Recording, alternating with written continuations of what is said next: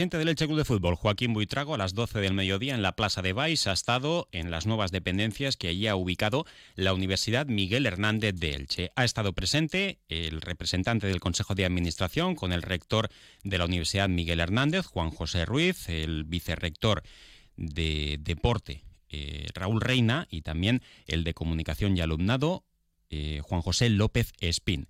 Todos ellos para presentar un año más la colaboración entre dos de las principales instituciones, dos de las principales entidades de Elche. Por un lado el Elche Club de Fútbol y por otra parte la Universidad de nuestra ciudad.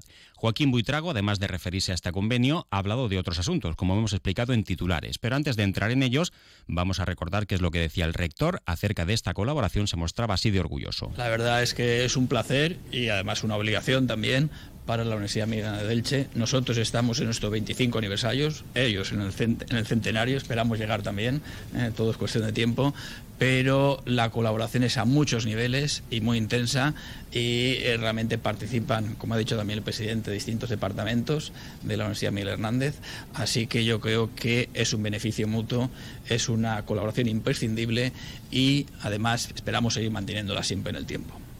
Bueno, es, continuista, se va a entrar un poco más de detalle en colaboración, pero básicamente es eh, colaboración a nivel científico también de especialistas de deportes en el tema de las pruebas de evaluación, es también colaboración académica, por ejemplo, con las bases, con los deportistas de bases del club, es colaboración también a niveles también de, publicidad, como hemos visto, y de comunicación. En definitiva, yo creo que es seguir profundizando en el convenio y efectivamente es bastante continuista. Lo más visible de ese convenio, más allá de las interioridades y que supone un valor muy importante para el Elche Club de Fútbol, pasa por la publicidad que va a tener el primer equipo en su pantalón de la indumentaria de entrenamiento. Se ha mostrado hoy el pantalón negro allí en esa presentación. Todavía recuerden la equipación del Elche no ha dado a conocer cuál va a ser la primera camiseta el próximo sábado en Cartagena en principio se jugará con la segunda o con la tercera ante un rival blanquinegro o albinegro como es el Cartagena. El próximo miércoles en Pinatar será frente al Ibiza y parece que la primera equipación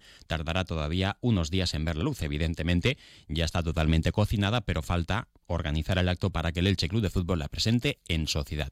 El Festa del Elche, como decíamos, eh, se va a emplazar al parón con motivo del Mundial allá por el mes de noviembre y un verano más va a estar ausente y no se va a disputar en el fin de semana previo al inicio de la competición.